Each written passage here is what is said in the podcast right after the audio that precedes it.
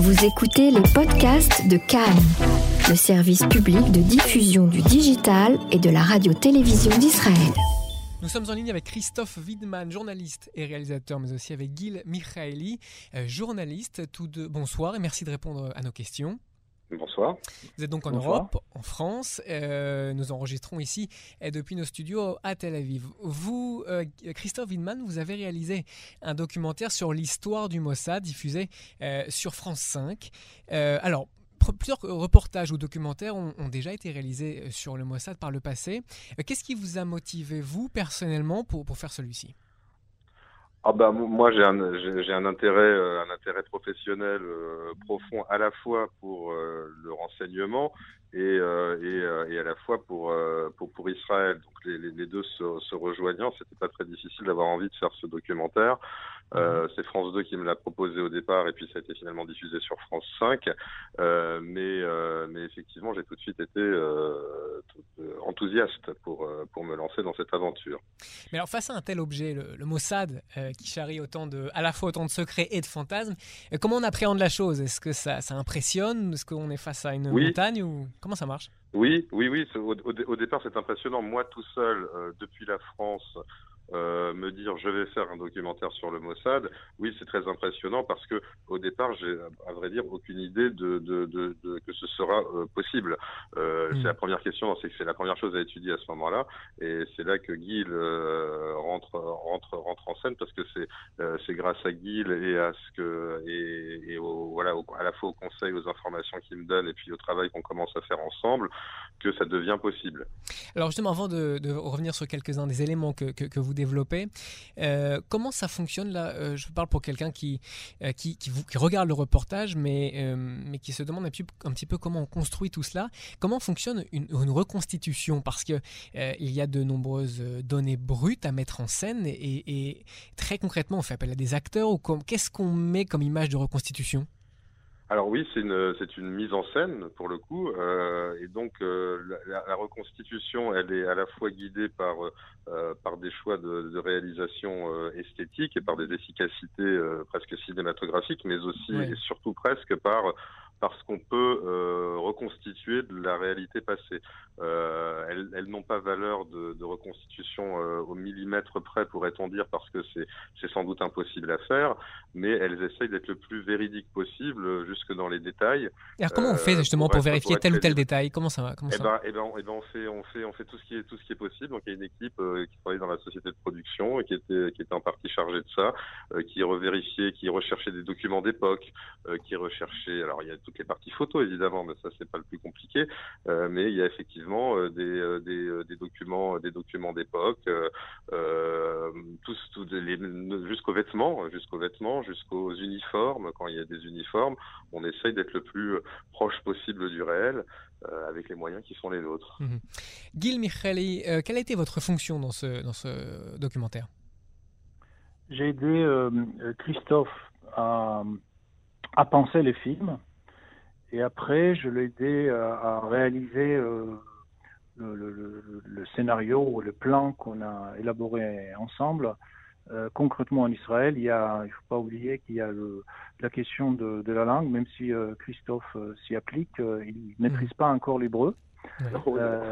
donc, donc il, y a, il y a, donc il y a la question de la langue, il y a aussi la question de, de la culture dans le sens anthropologique du terme. Je suis israélien, donc euh, le contact est, est, plus facile.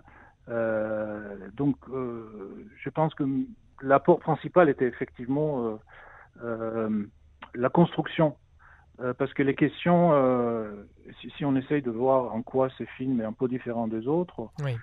c'est la, en fait la question de départ était était peut-être la, la, question la plus simple, mais, mais la plus intéressante. On n'a pas pris, c'était c'était Christophe qui qui n'a pas pris euh, les, les, les, mythes de Mossad pour argent comptant.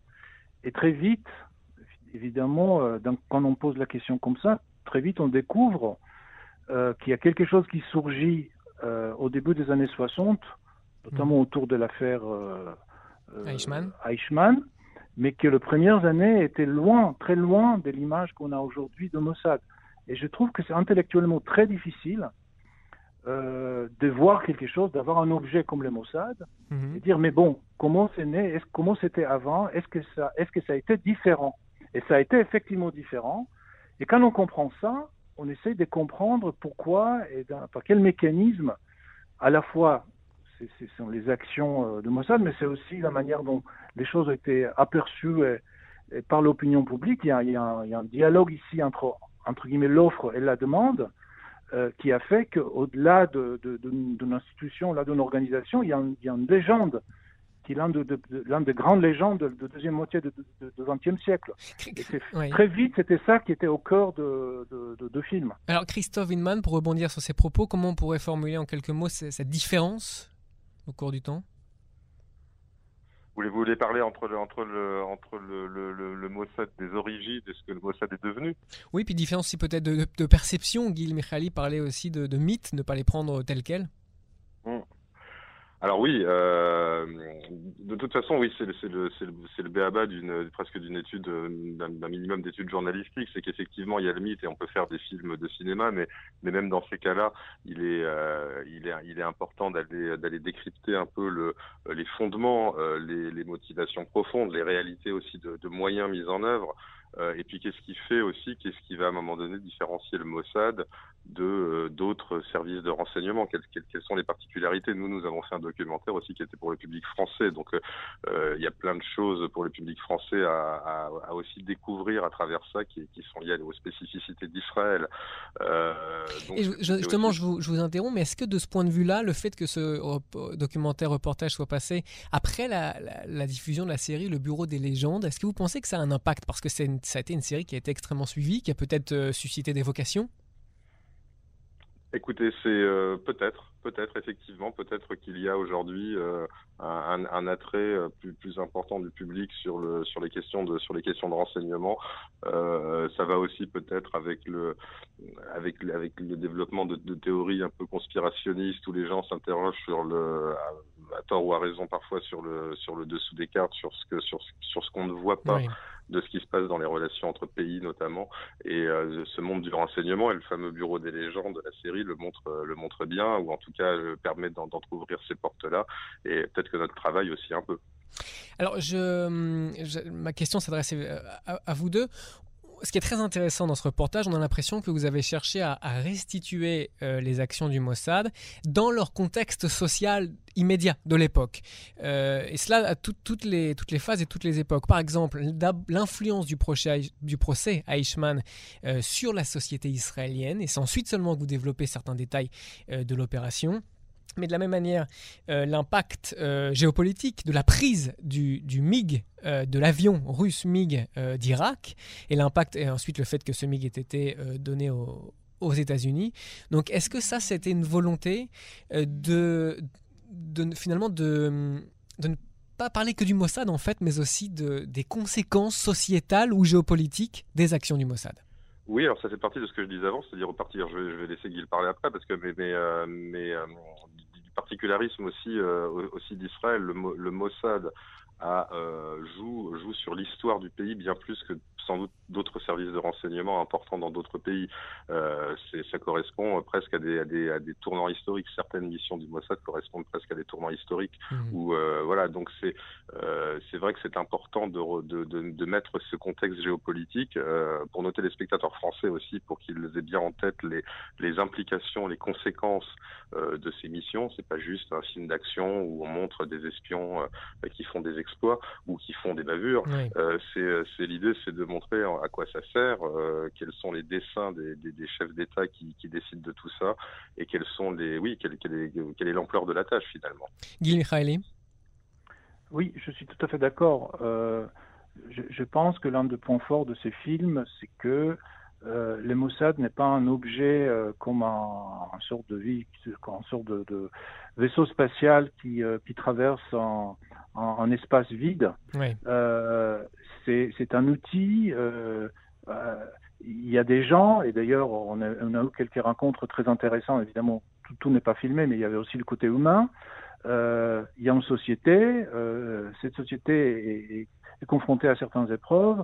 il y avait quelques témoignages, par exemple, de, de, de personnes qui n'ont pas été, n'ont pas été de fonctionnaires du Mossad à l'époque ou, même journalistes ou chercheurs, mais ils ont raconté où est-ce qu'ils étaient et comment ils ont ressenti au moment où les athlètes israéliens étaient massacrés en 72. Donc c'était très important de ne pas faire uniquement un film sur une organisation, sur un service des renseignements, mais sur un phénomène, et ce phénomène-là va largement au-delà de l'organisation. Hmm. Justement, vous faisiez allusion à l'instant à vos interlocuteurs. Est-ce qu'on a la même approche lorsqu'on interviewe un, entre guillemets, simple agent de l'organisation ou bien lorsqu'on interviewe euh, celui qui a dirigé le Mossad. Euh, je pense euh, notamment à des anciens directeurs, de, Meir Dagan par exemple. Est-ce qu'on a là une, interview différente? Oui. Et comment Oui. oui. Eh ben, alors c'est, effectivement, c'est d'une part c'est un peu intimidant, forcément. et puis après, de toute façon, c'est pas comment dire euh, il y, a des choses communes entre entre, entre les, métiers du renseignement et ceux de la et ceux du, journalisme. Mais c'est vrai que euh, on n'imagine pas on n'a pas la prétention d'imaginer qu'on va tirer les verres du nez d'un ancien euh, directeur du Mossad ou qu'on va lui faire dire des choses qu'il ne contrôlerait pas parfaitement. On ne sait jamais ça peut oui, oui, oui, oui, mais bien sûr qu'on ne sait jamais, mais, mais il faut être aussi, il faut être aussi lucide sur l'exercice. Après, ce qui est intéressant, c'est quand même la rencontre. Euh, c'est quand même finalement ce qui va. Euh, il y, a, y, a, quand même des moteurs intimes qui font que les gens, à un moment donné, ont envie de parler plus ou moins de telle ou telle chose, qu'ils se peut-être dévoilent plus euh, qu'il ne l'aurait prévu, euh, c'est euh, trop jamais. Euh, donc non, c'est très excitant à faire et puis c'était très passionnant parce que c'est des gens aussi qui ont, une, qui, ont, qui, ont, une envergure, donc ça se ressent quand on est face à eux. Justement, alors comment autre question liée vous, vous avez euh, vraiment votre sensibilité, comment vous avez perçu celui, votre interlocuteur? C'est-à-dire que euh, vous venez de l'aborder un petit peu, mais est-ce que vous les avez sentis euh, excités de, parler, tendus, justement pour ne pas révéler quoi que ce soit? Ou, en, termes d'émotion, comment vous, vous, faites face aux agents secrets parmi les plus célèbres parfois? Comment, comment vous les avez sentis? Je, les ai sentis investis toujours de leur mission, même s'ils ne la, même s'ils étaient plus aux manettes au moment où ils nous ont parlé, mais euh, toujours très investis, toujours très euh, euh, presque toujours dedans, quoi, d'une mmh. certaine manière. c'est comme si ça ne se quittait jamais. voilà, c'est ça qu'on, c'est ça qu'on ressent. Et puis, et puis en fonction des interlocuteurs, on ressent aussi leur leur leur, leur sensibilité personnelle dans dans, dans dans, dans la manière de diriger une telle maison. Euh, et euh, effectivement, ça transparaît euh, l'autoritarisme, le côté parfois plus rond ou diplomate d'un Ephraim Alevi. voilà, tout, tout, ça, tout ça, tout ça transparaît évidemment. Guy Michaeli, euh, Gil, pardon, Michaeli, oui. Euh, on avait évoqué pour préparer un petit peu cette émission de, choix, euh, parce que comme dans n'importe quel documentaire ou reportage, on a toujours beaucoup plus de, contenu ou d'interviews que, ce qui n'en paraît finalement. Il y a toujours des, pour, des impératifs souvent bien sûr de, format, de temps, il y a toujours des sélections à faire. Alors dans un, dans un tel reportage sur le Mossad, comment se sont opérées les, sélections? Qu'est-ce que vous avez décidé de, faire apparaître ou, ou de couper plutôt bah, je pense que c'est une question qui est plutôt pour, euh, pour Christophe. Je dirais juste rapidement qu'il euh, y avait une grande histoire avec, avec des grandes questions qu'on a déjà évoquées. Et euh, ce qu'on pouvait montrer devait, devait, être au service de l'histoire. Et donc on a essayé de ne pas tomber amoureux de tel ou tel incident parce que c'était joli à raconter, mais rester toujours au service de, de l'histoire globale. Oui, c'est ça. C'est ça. Oui, c'est ça. C'est le choix. Le choix, c'est un compromis entre. Euh, on, on, ça se prépare évidemment, ça s'écrit à l'avance tout, tout un travail comme ça. Donc euh, on a, on a d'abord, euh, on sait quel interlocuteur on aura avant. On, on, arrive à, on arrive avec des contacts, euh, des premiers contacts avec ces personnes, à, comprendre un peu de quoi ils pourront nous parler, de quelle manière ils pourront nous parler. Mmh. On essaye de faire de, de, construire notre histoire à partir de ça, et puis après le tournage apporte ses surprises. Donc, euh, donc euh, entre les surprises du tournage et l'histoire qui est très, euh, qui est très établie, c'est tout le travail du montage que de trouver la ligne la plus droite possible dans, ce, dans, dans là-dedans. Donc c'est en fonction de ça qu'on fait les choix. Alors, qu'on garde telle interview, qu'on en enlève une autre. Alors par exemple, qu'est-ce qui vous a surpris, Christophe, entre le début et la fin? Qu'est-ce que vous, quelle information vous n'auriez jamais pensé entendre, voir, ou est-ce que vous avez été surpris par quelque chose?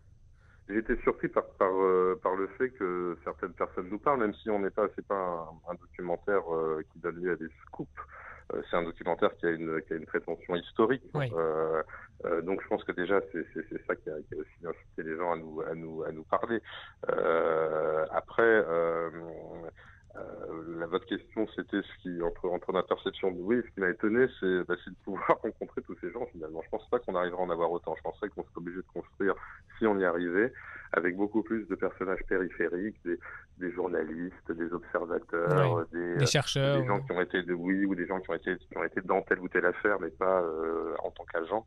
Euh, voilà, je pense, je, je pensais que j'étais surpris de voir que alors euh, qu'on pouvait avoir accès euh, qu'on pouvait avoir accès à tous ces gens. Donc là c'est là qu'est rentré un autre, un autre, une autre personne très mmh. importante dans notre travail qui est Yossi Melman. Euh, c'est lui qui a permis tout ça en grande partie. Après le travail qu'on a fait en commun on s'est rencontrés à Paris et tout un, tout un, tout un long travail d'approche aussi, euh, avec évidemment, il faut montrer pas de blanche, il faut bien expliquer ce qu'on veut. Euh, mais finalement, ça a été, euh, une fois qu'on que la confiance était établie, les choses sont allées vite et assez simplement. Mmh. Gil Michaeli, on entend très souvent, vous parliez de, de mythes, on entend très souvent que le, fait qu'Israël, le pays, soit en guerre et l'impression de, survivre, eh bien ça, ça, a un impact sur son efficacité, sur l'efficacité de, ses services. C'est quelque chose, une idée que l'on entend euh, régulièrement. Mais d'où vient cette idée? Est-ce que c'est un mythe ou bien est-ce que ce sont les agents eux-mêmes que vous avez rencontrés et qui vous font, font part de ce sentiment de survie qui les rendrait plus efficaces? Oui, il y, a ça. Il y a deux choses en fait. D'abord, euh, les, les dirigeants, à la fois les dirigeants de l'État, parce que mmh. le Mossad, ce n'est pas euh, une société privée avec sa propre politique. C'est un outil euh, très important entre les mains d'un gouvernement élu. Euh, donc à la fois les, décideurs, le Premier ministre, le, le, le, cabinet de sécurité et les dirigeants de Mossad ont tendance, et je pense que Christophe va être d'accord avec moi, à prendre plus des risques et à aller un petit peu plus loin que d'autres services parce que les enjeux sont vitaux. Mmh. Euh, donc, donc, donc euh, à la fois pour euh, certaines actions que d'autres n'oseraient pas faire, des risques. il, suffit de, dérouler un petit peu les échecs, parce qu'il y en avait aussi quelques échecs de Mossad, pour voir jusqu'où l'État d'Israël était prêt à aller pour atteindre ses objectifs. Et ces objectifs, ce ne sont pas des, gains de territoire ou d'autres d'autres succès de ces genres, mais très souvent, c'est la survie même euh, de l'État d'Israël. Donc ça, c'est d'un côté. De l'autre côté, effectivement, c'est l'esprit qui anime euh, les fonctionnaires. En fait, ils n'aiment pas qu'on dise les agents.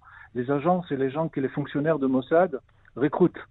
donc les fonctionnaires de Mossad, les officiers, les, les autres, euh, sont aussi animés par cet esprit.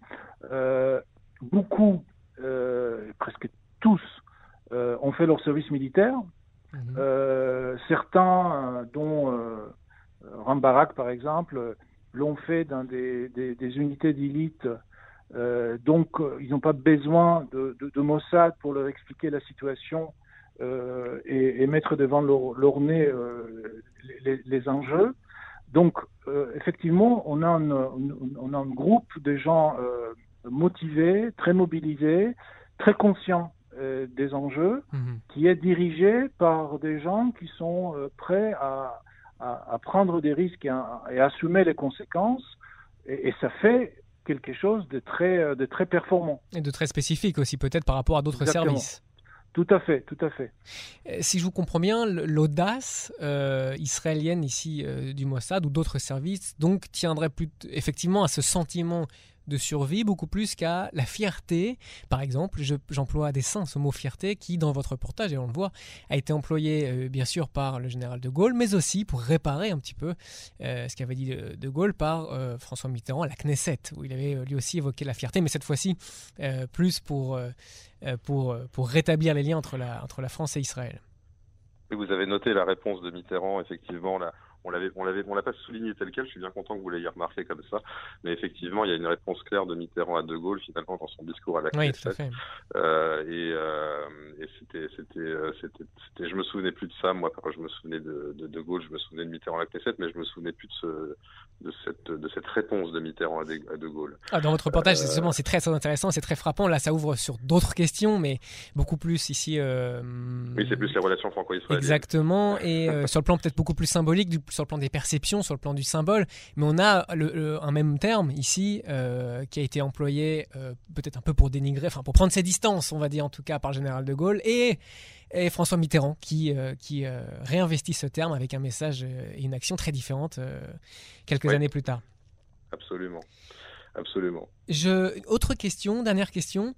Euh, sur le fond, euh, vous, on, sent aussi à travers le, le reportage euh, que vous attribuez au Mossad à ces actions de- des conséquences qui vont assez loin. Peut-être, est-ce que c'est peut-être même peut-être aller un peu trop loin dans le sens où, euh, par exemple, vous affirmez que ce sont les actions du Mossad qui finalement ont contribué à l'accord de 2015 et qui ont mis sous euh, pression un petit peu euh, l'Iran et qui ont, ont contraint peut-être l'Iran à aller vers un accord qu'il ne voulait pas, même si vous expliquiez que le rapport de force à, à ce moment-là leur était plus favorable peut-être que les États-Unis, les États-Unis cherchant à tout prix à, avoir un accord. Euh, mais à plusieurs endroits, en tout cas, on a l'impression que vous, vous ac- accordez au Mossad finalement des, conséquences géopolitiques. Est-ce que là, vous allez peut-être un, petit peu trop loin, peut-être euh, Est-ce qu'on a le recul vraiment nécessaire? Alors, euh, on, a, avant, de, le montrer comme ça, on a, on a évidemment étudié la question. Alors, pour, pour, être, pour être extrêmement précis, la campagne visant l'Iran avant, euh, avant les accords euh, de 2015, c'est une campagne qui est, dont, dont le Mossad est une cheville ouvrière essentielle, mais qui n'est pas Oui. menée que par le Mossad. C'est une, alliance euh, de, de, de, de nombreux services de renseignement, euh, les Américains étant les principaux Hmm. en termes en termes d'investissement pur, euh, mais le Mossad étant la comment dire oui c'est la première ligne euh, la première ligne et, et, euh, les plus compétents sans doute dans le domaine euh, dans le domaine iranien. Euh, donc euh, donc euh, c'est pas un hasard si euh, euh, si pour le coup euh, ils s'en vantent, si on peut appeler ça comme ça. Euh, Oui. Mais euh, je crois qu'effectivement, je ne sais pas, c'est très dur de mesurer, parce que les- le, le rapport de force est évidemment euh, complexe et il ne se résume pas à quelques faits d'armes d'un service de renseignement, mais euh, le- la campagne extrêmement onéreuse menée par le Mossad, par les services de renseignement américains et en partie européens notamment, euh, contre l'Iran à ce moment-là, compris en termes de sabotage. Ouais. en termes d'assassinat, etc., c'est euh, c'est- totalement déterminant euh, dans, le, dans ce qui amène les, euh, les, les, les diplomates à la table des négociations en 2015. Et effectivement, à cette table-là, l'Iran euh, finalement s'en sort peut-être mieux qu'il euh, que, que, que prévu parce qu'il y a cet agenda, cet agenda politique américain Ouais, fait, euh, et, euh, puis, et puis d'autres aussi, d'autres réalités diplomatiques mondiales euh, qui font qu'il n'y a pas que, encore une fois, Israël a une position très particulière par rapport à l'Iran, et évidemment autour de la table, il n'y a pas que les intérêts israéliens qui sont représentés. Donc, euh, donc oui, tout ça est un compromis.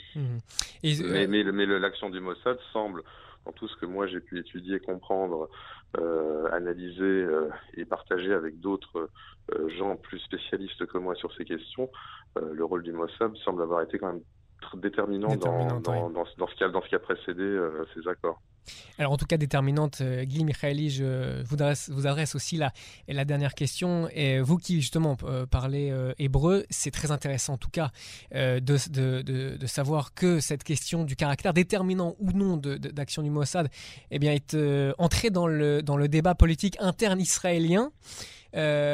puisque c'est peut-être un héritage Netanyahou, cette obsession iranienne. Quand je dis obsession, il n'y a ici aucun jugement de valeur, mais le fait d'avoir consacré autant de moyens dans la lutte contre le nucléaire iranien, euh, c'est euh, c'est en tout cas un héritage dont se revendique euh, Netanyahou ou son parti, le, le Likoud, et c'est entré euh, dans, les querelles politiques internes en Israël. Oui, euh, ces sujets étaient toujours euh, au cœur des débats. Je, vous rappelle que c'est pas la première fois euh, que ces genres de, de missions sont confiées au Mossad. Euh, il y avait aussi le nucléaire irakien. Mm. Euh, D'abord, euh, grâce au Mossad, Israël a pu gagner du temps. et finalement c'est l'armée qui est intervenue.